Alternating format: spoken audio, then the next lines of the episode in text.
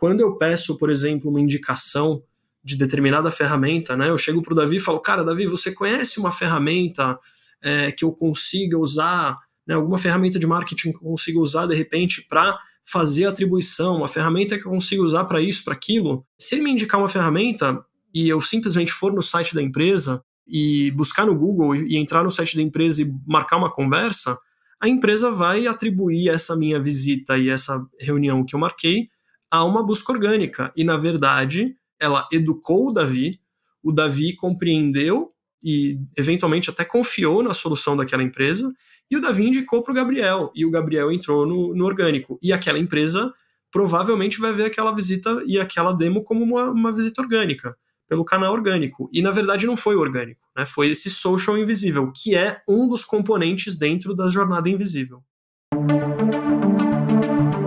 Você está escutando B2B Insiders. A compra uma jornada e o nosso aprendizado também.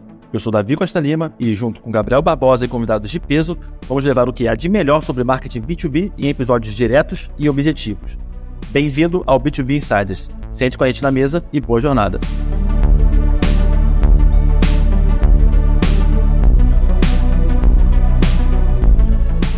Olá, tudo bem? Meu nome é Gabriel Barbosa, eu sou cofundador do B2B Insiders, também estou como diretor de marketing da Incognia e estou aqui com o Davi Costa Lima e a gente está aqui nesse mais novo episódio do B2B Insiders para falar de um tema super interessante. É um tema que talvez fora do Brasil ele já seja um pouco mais, não seja tão novidade. No Brasil, a gente vê que tem ainda pouca gente que fala sobre esse tema que é o tema Jornada Invisível. Né? A gente colocou como título do episódio é, Jornada Invisível Iluminando o Dark Funnel do Marketing B2B. E aí a gente vai falar um pouco sobre esse tema e explicar um pouco aí das conexões entre esses termos e, e algumas outras, alguns outros termos conectados a ele. Isso aí. Bom, tudo bom, Gabriel? Beleza? Meu nome é Davi Costa Lima. Eu, assim como o Gabriel, sou cofundador do B2B Insiders, a maior e melhor comunidade de marketing B2B do Brasil. E, além disso, sou também cofundador da Grow2B e estou como Head de Marketing da Bit9. Bom, como o Gabriel bem disse, a gente vai falar hoje sobre jornada invisível, que são basicamente dois conceitos né, que já são falados, bastante falados lá fora, que é o Dark Social e o Dark Funnel. É o Chris Walker, acredito que seja o grande responsável pela propagação do termo e pela identificação. Se eu não me engano, todo esse novo movimento do B2B ele identificou a partir de um trabalho que ele tinha, se não me engano, antes dele empreender, no qual ele foi entendendo que as comunicações que ele fazia chegavam em pessoas e ele não conseguia identificar isso ainda em nível de pessoas mesmo, em feiras e congressos, ele fazia, né, se não me engano, era uma indústria farmacêutica, algo relacionado à saúde, e eles criavam reports e essas pessoas depois olhavam por, por esses reports, passavam elas esses reports internamente, e ele foi percebendo que ele não tinha controle disso, né, sobre isso, e que ele poderia talvez estimular isso, essa comunicação, essa educação, sem necessariamente ter essa fixação no controle, né? Então você tem aí uma jornada que é uma jornada oculta ou uma jornada como no inglês a gente fala dark, né? Que no inglês eles usam dark funnel, mas aí a gente acha que é, é como se fosse o dark flywheel, digamos assim, né? A jornada no geral, seja ela que ela não é linear, a gente sabe disso, só que além de não ser linear, para dificultar ainda mais, a gente não consegue nem saber onde a pessoa está. Então a gente só tem uma, uma obrigação no final, que é entender um pouco quais são de fato as dores dessa nossa audiência, o que a gente pode fazer por ela, como é que a gente entrega valor e estimular que isso aconteça. Então, isso é um pouco aí do, do conceito já é, em linhas gerais, e a gente vai falar sobre isso hoje. Legal. Então, acho que pescando algumas das coisas que você falou, Davi, e um pouco sobre o, o conceito, né? Então, no final, assim, um, um, dos principais desafios do marketing globalmente é atribuição, né? Por que, que atribuição é importante? É importante para o marketing conseguir demonstrar para a empresa quais são as oportunidades geradas por marketing, qual é a responsabilidade do marketing em relação à receita da companhia. E a atribuição ela é importante para justamente para fazer essa demonstração, né? para mostrar esse resultado do marketing. Né? O que são os negócios que estão chegando para a empresa e que estão sendo fechados pela empresa, que são gerados e que são influenciados pelo marketing. E justamente essa jornada invisível são pontos de contato com os quais as pessoas né, esses prospects que ainda não estão em momento de compra estão se relacionando com a empresa Pode ser que eles estejam em momento de compra também, né? E, mas eles se relacionam com a empresa por algum ponto de contato que ele não está sendo mapeado. E aí ele pode passar despercebido pelas ferramentas de atribuição e ele pode entrar em contato com a empresa e, e, eventualmente até fechar um negócio e a empresa não saber exatamente de onde ele veio, né? E é justamente a jornada invisível que dificulta muito a atribuição, né? E dentro da jornada invisível a gente ainda tem mais um conceito que é o social invisível, né? Dentro da jornada invisível você tem as conversas entre pessoas do mercado, então digamos a comunidade do mercado, e essas conversas elas também não são mapeadas. Então, quando eu peço, por exemplo, uma indicação de determinada ferramenta, né? Eu chego para o Davi e falo, cara, Davi, você conhece uma ferramenta que eu consiga usar, né, alguma ferramenta de marketing que eu consiga usar de repente para fazer atribuição, uma ferramenta que eu consiga usar para isso, para aquilo? Se ele me indicar uma ferramenta e eu simplesmente for no site da empresa e buscar no Google e entrar no site da empresa e marcar uma conversa, a empresa vai atribuir essa minha visita e essa reunião que eu marquei a uma busca orgânica. E na verdade, na verdade, ela educou o Davi, o Davi compreendeu e eventualmente até confiou na solução daquela empresa, e o Davi indicou para o Gabriel, e o Gabriel entrou no, no orgânico. E aquela empresa provavelmente vai ver aquela visita e aquela demo como uma, uma visita orgânica, pelo canal orgânico. E na verdade não foi orgânico, né? foi esse social invisível, que é um dos componentes dentro da jornada invisível. Então, acho que é, é um pouco disso que a gente está falando, e é um pouco disso do, do tema do episódio de hoje que a gente vai entrar um pouco mais nos detalhes. Sim, é, na verdade isso me faz pensar assim, em várias coisas, né? Mas o nosso objetivo no geral são dois, né? Eu diria, né? o primário e o secundário. O primário é com certeza assim, alcançar mais resultados e o secundário é entender como é que a gente consegue chegar nesses resultados. Então, a parte do entendimento, ela entra também como essa compreensão de como as coisas acontecem hoje em dia. Então, a gente tem que até um termo, né, que às vezes quando eu até coloco no LinkedIn, né, que é o B2B Digital Buying, né, que é o processo de compras, principalmente do B2B, desse novo momento que a gente vive, que é pautado por novas tecnologias, novas formas de comunicação, novas formas de consumo. Né? Então você tem hoje, basicamente, o Google, né? Esse é um dado clássico assim que eu já coloco lá algumas vezes. Né? Tem várias, algumas pesquisas e aí realmente vale a pena ir um pouco mais a fundo quem quiser saber as fontes e tal, mas são pesquisas facilmente acháveis, assim eu diria, porque dizendo que o Google hoje ele está basicamente ali entre a terceira e a quarta fonte de busca no B2B, justamente porque como você tem né, dependendo do nível do ticket né, da sua solução. Quando vai um ticket maior, envolve um risco maior. No B2B você tem a questão do job to be done, então a pessoa ela fica também um pouco no eu tenho que fazer isso porque eu, tô, porque eu trabalho para essa empresa, então ela tem um pouco mais de medo relacionado a isso. Então a, a, pesquisa no Google ela se torna um pouco impessoal. Então geralmente é primeiro vem colegas de trabalho, geralmente são as primeiras opções. Né? A partir daí você tem é, comunidades que você participa, que não necessariamente são de pessoas que você conhece, mas são pessoas que têm sinergia e que trabalham né, em áreas similares ou nas mesmas áreas que você. Você faz pesquisa, é um pouco do que o Gabriel está falando, né? Você pergunta se ele pede para mim uma recomendação, ou vou dar uma recomendação para ele. A gente não trabalha junto na mesma empresa, mas a gente é colega de, de área, de profissão. Né? E o terceiro seria um, um social search, que é o seguinte: você, na verdade, você está procurando uma busca, né, a, a, lógica é parecida com a do Google, só que você está tentando trazer algum tipo de credibilidade atribuída. Daí que os sites de reviews são muito importantes, né, porque a, a logística da pesquisa é a mesma. A diferença é você está pautando aquela resposta por usuários, e aquilo te traz confiança. Então, esse primeiro entendimento ele é muito importante. As pessoas querem né, cada vez mais confiança. E, cara, a melhor forma de passar confiança é por meio de pessoas. E aí você tem um entendimento do mundo atual em relação à tecnologia. Cara, WhatsApp, Slack, sabe? É tipo mensagem no LinkedIn. O Gabriel, essa semana me mandou dois posts pelo Messenger do LinkedIn, né? A mensagem do LinkedIn. Então, todas essas formas que a gente tem de se comunicar e de entrar em contato, elas não são rastreáveis.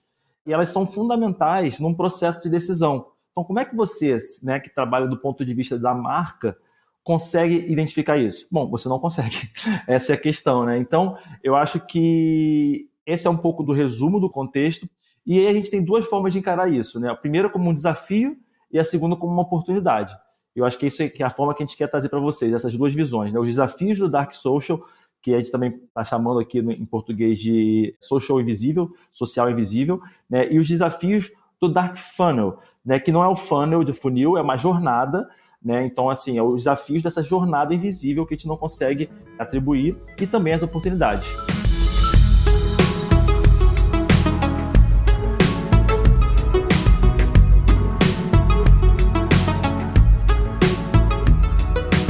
Então, vamos acho que tentar aterrizar um pouco mais no, no, dia a dia de quem trabalha com marketing, né? Acho que quais são, quais são os principais lugares onde essa jornada ela se torna invisível, né?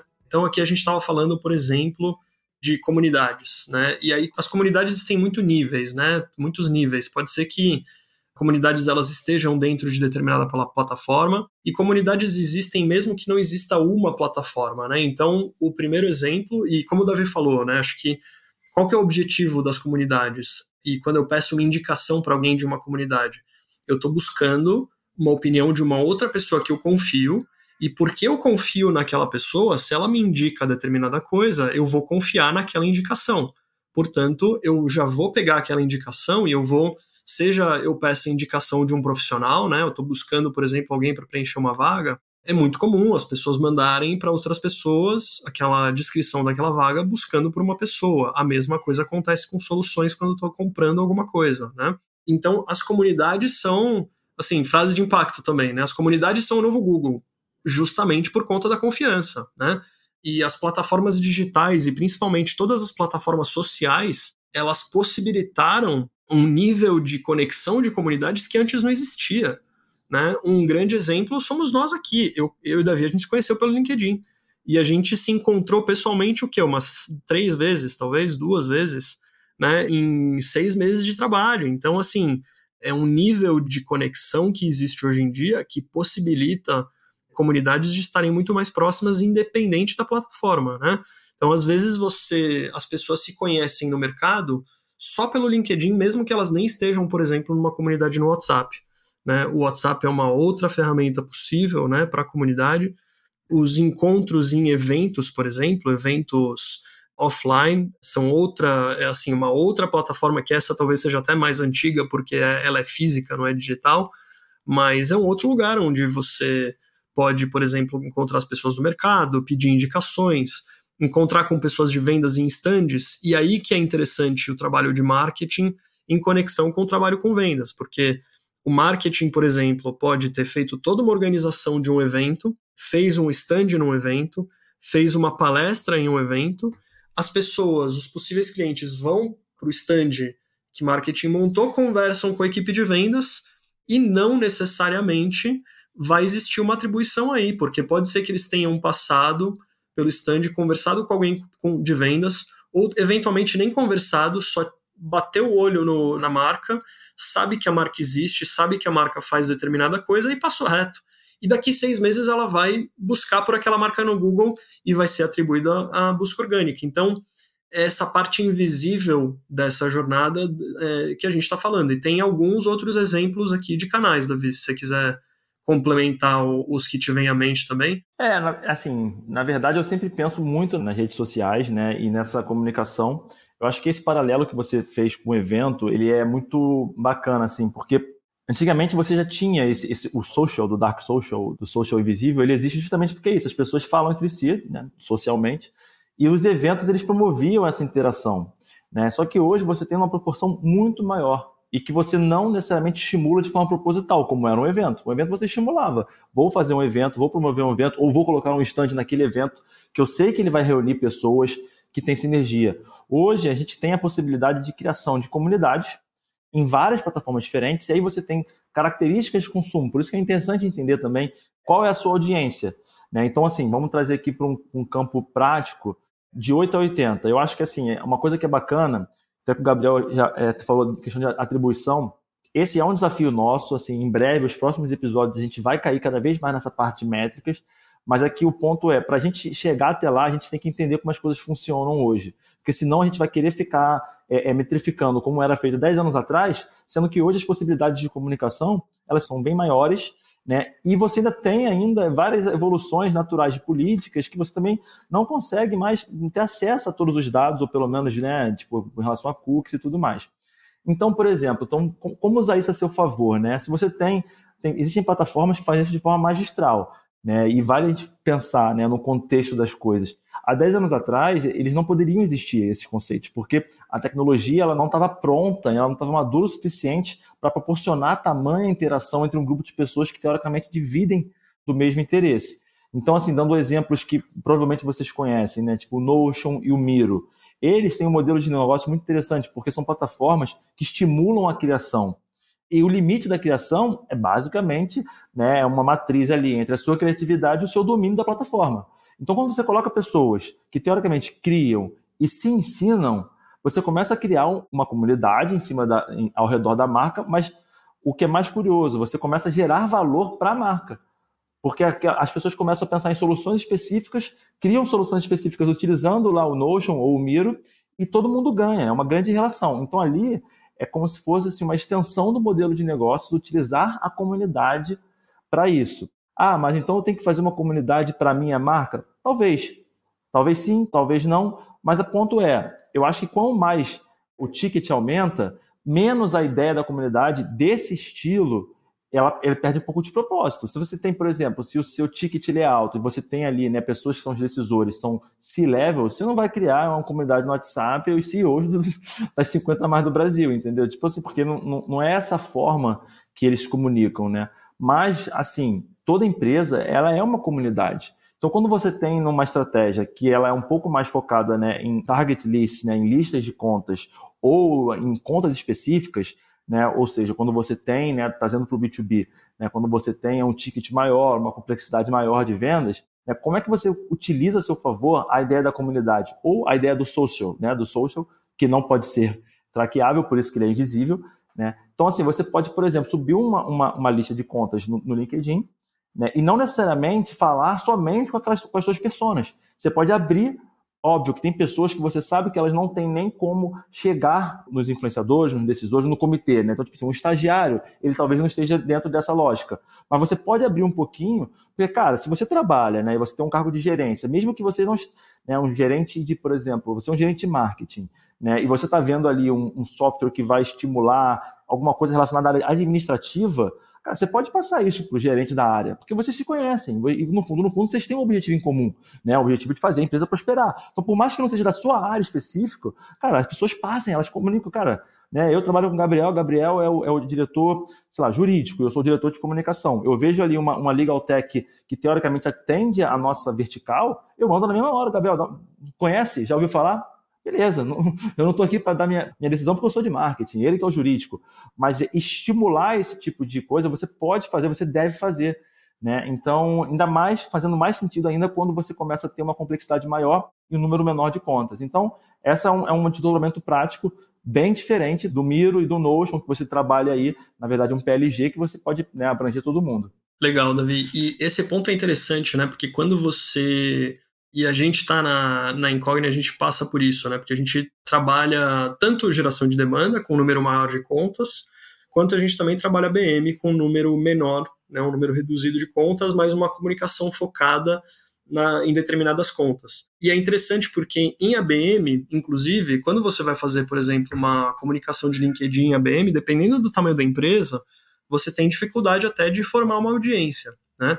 E a gente tem falado muito disso. Então, pô, eu vou, tudo bem, eu vou impactar a empresa inteira, né? Eu vou talvez tirar talvez mais o nível, tipo assim, chão de fábrica, mais o nível operacional. Mas assim, eu vou impactar a empresa inteira com determinada mensagem e eu estou contando com que algumas pessoas dentro da operação encaminhem determinada comunicação para as pessoas. E isso é super interessante. Imagina que um gestor que for um possível comprador ou até influenciador da, da compra da nossa empresa, ele receber isso de duas, três pessoas diferentes da empresa, né? Qual é o nível de relevância dessa mensagem? Pode ser que a pessoa foi impactada no LinkedIn pela mensagem e pode ser que ela seja impactada por e-mail por uma outra pessoa e pelo Slack por outra pessoa com a mesma mensagem. Ou seja, é uma força de não só de frequência, mas também até de indicação super interessante, né? Então, eu acho que é assim, as pessoas têm que considerar isso. Acho que o outro ponto interessante, né, o Davi falou de você não vai necessariamente fazer um grupo de WhatsApp dos CEOs, né? Mas você pode fazer algumas outras coisas, né? Um outro um exemplo interessante que é super old school, não é nada, não é nenhuma novidade, mas assim, quando você, por exemplo, faz um happy hour e você junta clientes com os seus prospects, né? Você, você traz clientes satisfeitos para conversar com prospects, você não precisa fazer nada. Se você tem clientes satisfeitos ali, você tem contas que você está prospectando, só coloca todo mundo no mesmo lugar. a conversa vai acontecer e esse social invisível vai ser natural, né? Basta os seus clientes estarem satisfeitos. Eles estão ali no seu happy hour, eles estão ali no seu evento, eles vão conversar entre eles da sua solução. Vai ser inevitável, né?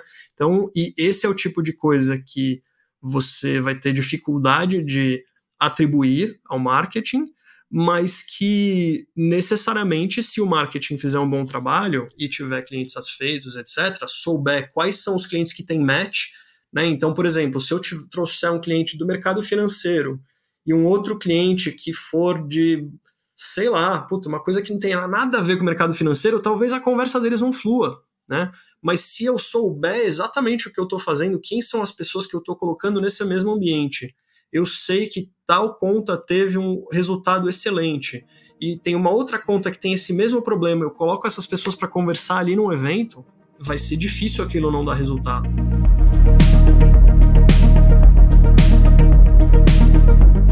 Só um, um detalhe sobre os eventos.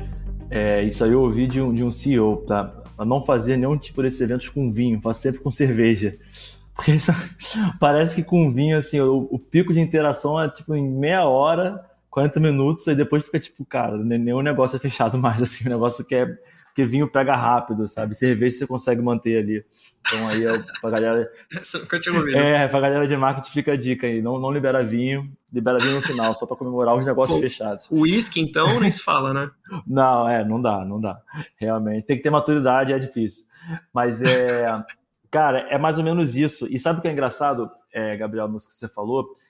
Quando a gente fala, né, a gente fala bastante do LinkedIn, né, que assim, o papel do marketing não é criar jornada, é entender jornada. E quando você entende jornada, cara, o que você está fazendo, porque o papel do marketing é muito mais estratégico do que tático.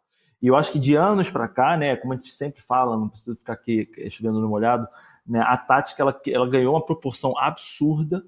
E no final, cara, você assim, isso não é uma tática, sabe? Você tem que entender muito bem quem é a sua audiência, entender qual a dor, qual o valor que você consegue gerar para ela, eventualmente entender as sinergias, as, as conexões que você pode fazer e o papel do marketing é basicamente provocar isso, criar ambientes favoráveis para que os negócios eles aconteçam. Então você como marqueteiro, você entende que a sua empresa ela tem um valor, né? Você tem que entender isso. Qual é esse valor? Para quem que é esse valor?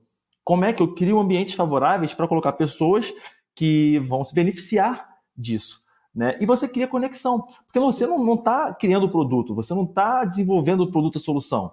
Né? Claro que você tem hoje uma, uma, categoria dentro do marketing, que é o product marketing, mas ela é justamente uma sinergia por conta de uma, de uma tecnologia viva que você pode ir modelando mediante a dor do, do, do seu cliente. Se você não entender aonde que você está entregando valor, você também não consegue otimizar o produto no final das contas.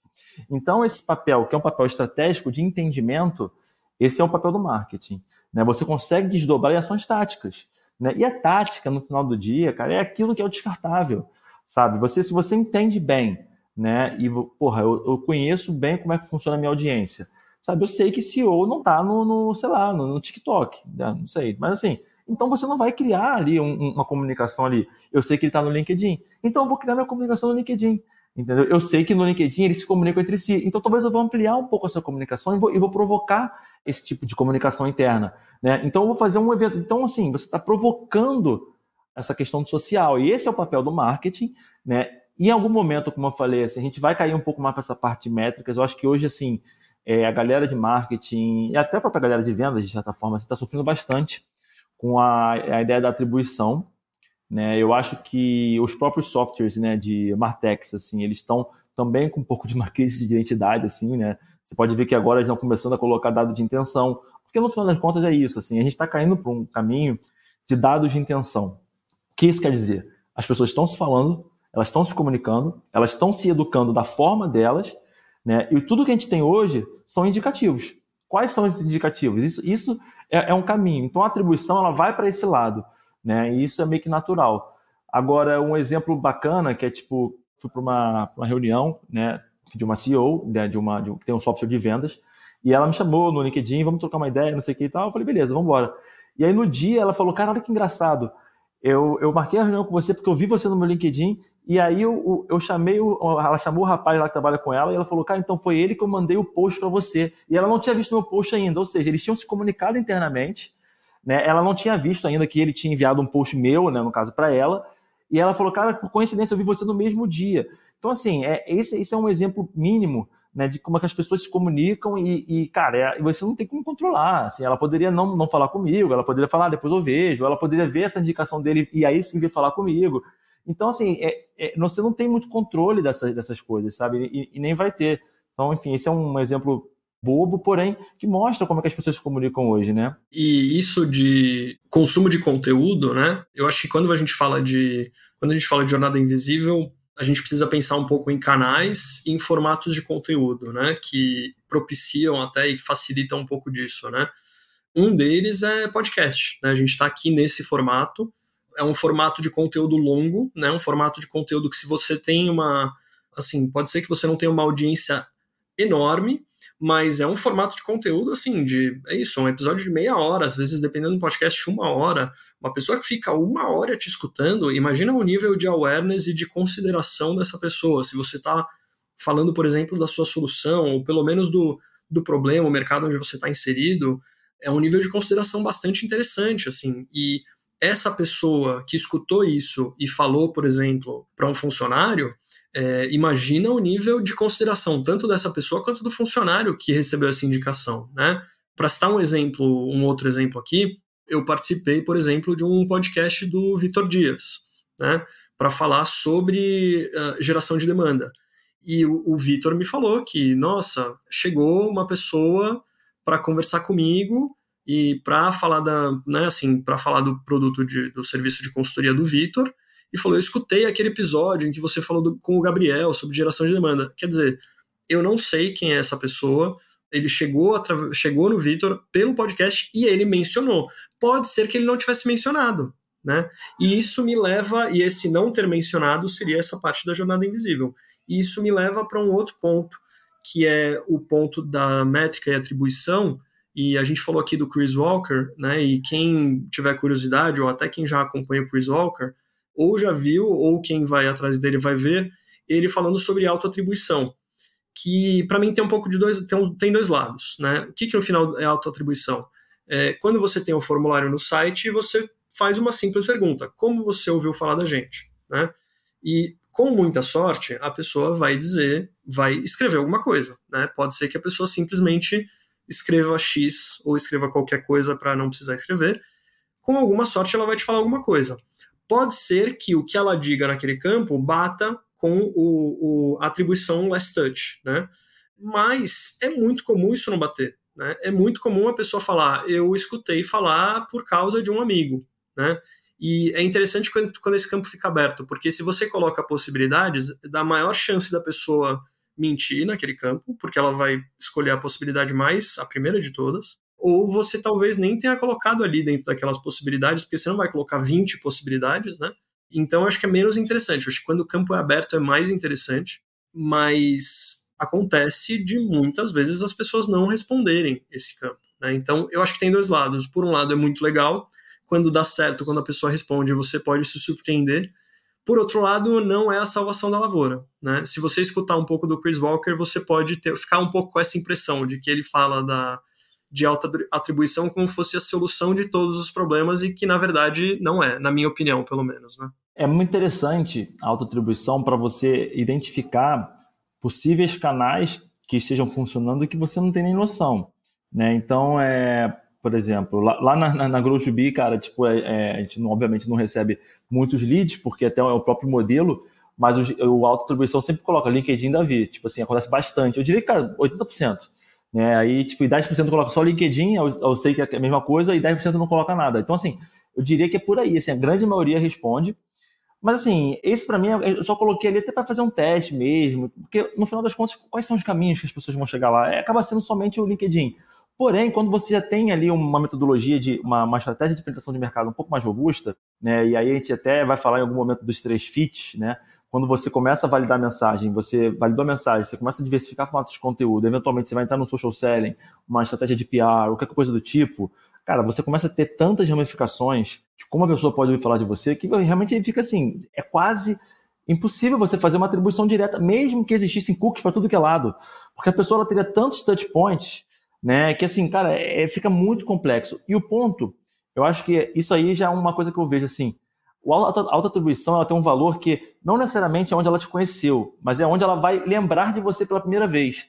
Então, às vezes, ela vai falar, cara, às vezes ela te viu no LinkedIn martelando ali, você está lá uma, duas, três frequências lá nas alturas, e aí um belo dia ela foi e viu o Gabriel comentando sobre a plataforma X no podcast do Vitor Dias. E aí ela vai colocar e falar, cara, podcast do Vitor.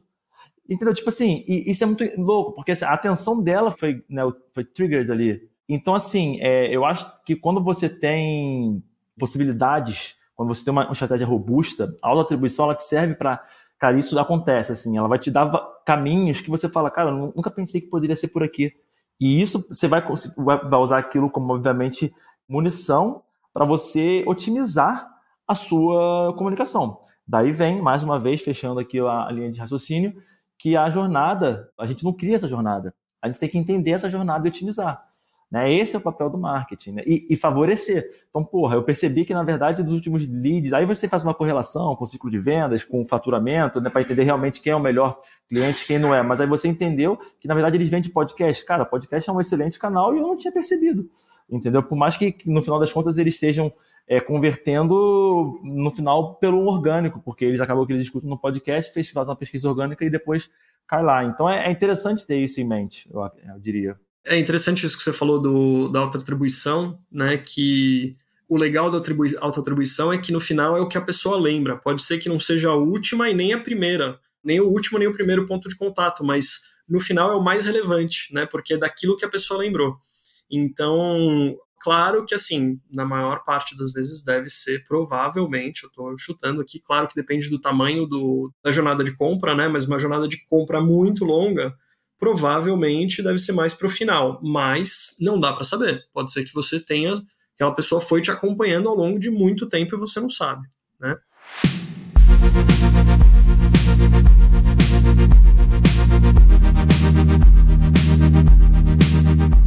Mas enfim, Davi, caminhando aqui para o final, então, só fazendo um, assim, recapitulando rapidamente o que a gente falou, né? Então, a gente falou sobre o que é a jornada invisível, né? No final é essa parte da jornada onde a gente não consegue ter um mapeamento de qual é esse um mapeamento exato de qual é esse comportamento, né? E a gente às vezes não consegue atribuir, tem que fazer talvez uma força um pouco maior para atribuir aquele negócio vindo como algo influenciado por marketing. Acho que tem o ponto também de profissionais de marketing não tentarem lutar contra, no sentido de eliminar determinados canais ou abrir mão de fazer, de utilizar determinados canais e formatos de conteúdo porque eles têm dificuldade de mapear, né? Então isso vai acontecer. Então acontece, por exemplo, é super comum. Uma empresa começa a fazer um podcast, por exemplo, depois começa a ser cobrada. Mas quantos leads o podcast está gerando? Olha, não sei, assim, não, você não consegue muito dizer porque você não praticamente não tem, você não vai ter clique, você pode até colocar um link ali na descrição do podcast, mas a minoria das pessoas vai clicar ali. E aí, por que você não consegue atribuir leads vindo do podcast? E aí, por isso que o Davi falou que dado de intenção talvez seja bem mais interessante. O financeiro vai, assim, o financeiro vai olhar e vai falar, vamos cortar essa produção, né? Porque não está gerando lead, né? Então, marketing precisa ter muita clareza de como no final esse podcast está gerando valor de um ponto de vista macro, sem olhar necessariamente para performance, né? E para conseguir defender determinadas coisas que geram valor e façam parte da jornada invisível. E como o Davi falou agora no final, busque entender a jornada. Se você entender essa jornada, sem tentar criar essa jornada, e você de fato conseguir entender, você vai conseguir mapear algumas coisas, mesmo que com alguns dados qualitativos, e conseguir fazer a defesa de determinados canais que este, façam parte da jornada invisível e do, do social invisível, e, e você possa manter e possa, inclusive, até aumentar determinados programas. É, eu complementaria, eu acho que o Gabriel colocou está perfeito. Eu só complementaria dizendo que é o seguinte: tudo se resume no final a mensagem, né? Você a mensagem a ser passada, né? Se você essa mensagem vai ser passada por um podcast, se ela vai ser passada via mensagens internas de uma comunidade, um grupo, né, seja no cafezinho, seja no evento, é uma mensagem. Então, eu acho que assim, o nosso papel como marketing é também ter essa responsabilidade financeira que o Gabriel mencionou. É, não é chegar e falar assim, então beleza, eu vou criar tudo e esperar que a jornada invisível aconteça, eu vou aqui esperar. Porque, assim, não é assim, infelizmente. Né? Assim, até pode, né? Você tem é, estratégias de comunicação que elas têm como objetivo gerar buzz, e é isso, gerar, gerar conversa, gerar papos, né? Então, beleza. E essa, inclusive, vai ser a métrica. Né? Para B2C, você vê muito disso, nessas né? campanhas que no final você vai metrificar o quê? Menções. Quantos tweets, quantos retweets, né? Exatamente, você está estimulando isso. Mas é, é, engraçado, porque isso vem também de, de, uma escola de publicidade que eram esses os dados de intenção, de, de, que são dados de intenção, de certa forma, né? Que você conseguia mensurar. Né? Mas o que eu ia falar, assim, do ponto de vista do marketing, tentando pensar de forma sustentável, você pode validar essa mensagem antes de validar formatos de conteúdo né? e canais, eventualmente. Então, essa é um pouco da lógica dos três feeds. Porque uma vez que você porra, fez um, um, estudo de posicionamento, desdobrou essa mensagem validou essa mensagem, depois você consegue ir ampliando essa mensagem por formatos diferentes, em canais diferentes. Então, a chance de você errar, né, fazendo um podcast, que é algo que dá trabalho, que não tem um retorno imediato, ele, ele, ele é, é, mitigada, porque você está fazendo as coisas de uma forma lógica. Então, você está de fato criando um cenário positivo e favorável para a sua empresa, para a sua, sua comunicação, para a propagação da sua mensagem, né, sem nenhum tipo de inconsequência em relação à estratégia. Então, isso aí acho que seria um excelente papo para um, um, outro episódio, né, porque já cai um pouquinho para a parte tática, mas eu acho que o resumo é mais ou menos esse. É tipo assim, entendam como as pessoas se comunicam hoje, entendam como as pessoas procuram referências hoje, entendam que tem muito dessa jornada que você não vai conseguir metrificar, você não vai conseguir controlar, e se você não, se, não olhar isso como uma oportunidade, você está perdendo a chance né, de pegar os vácuos da comunicação que existem né, para ganhar aí é, espaço, penetração de mercado e, e não está fazendo. Né? Então, a jornada invisível é essa provocação que a gente traz para vocês hoje e é isso aí. Bom, então super contente da gente poder ter falado sobre esse tema nesse episódio. Eu acho que é um tema por si só já mais tático até, porque a gente já está falando da comunicação acontecendo de fato, né? Não, não tá num nível de planejamento necessariamente, mas é importante a gente falar disso porque acho que ainda, ainda é um tema muito desconhecido. Assim. Então, por mais que a gente tenha uma proposta de seguir uma linha, a gente trouxe esse episódio talvez um pouco mais pro antes do que a gente talvez pensasse originalmente em publicar, mas porque a gente está vendo algumas conversas acontecendo em algumas comunidades e a gente achou interessante já, ah, já abordar esse tema para para já trazer à tona e, e ajudar algumas pessoas que têm falado sobre isso e têm dificuldade às vezes de entender necessariamente o conceito, né? Acho que é isso. Obrigado, Davi. Obrigado pelo papo. Obrigado a você que escutou a gente até aqui. E escutem os próximos episódios do B2B Insiders. Valeu, gente. Obrigadão. Valeu, Gabriel. Até a próxima. Espero que você tenha gostado de mais esse episódio do B2B Insiders. Ajuda a gente a metrificar nosso trabalho. Não deixe de avaliar esse podcast no seu player. É super importante pra gente. Para mais conteúdos, não deixe de seguir a gente no LinkedIn. Gabriel Barbosa com Z e Davi com D no final, Costa Lima. Os links dos perfis estão na descrição do episódio.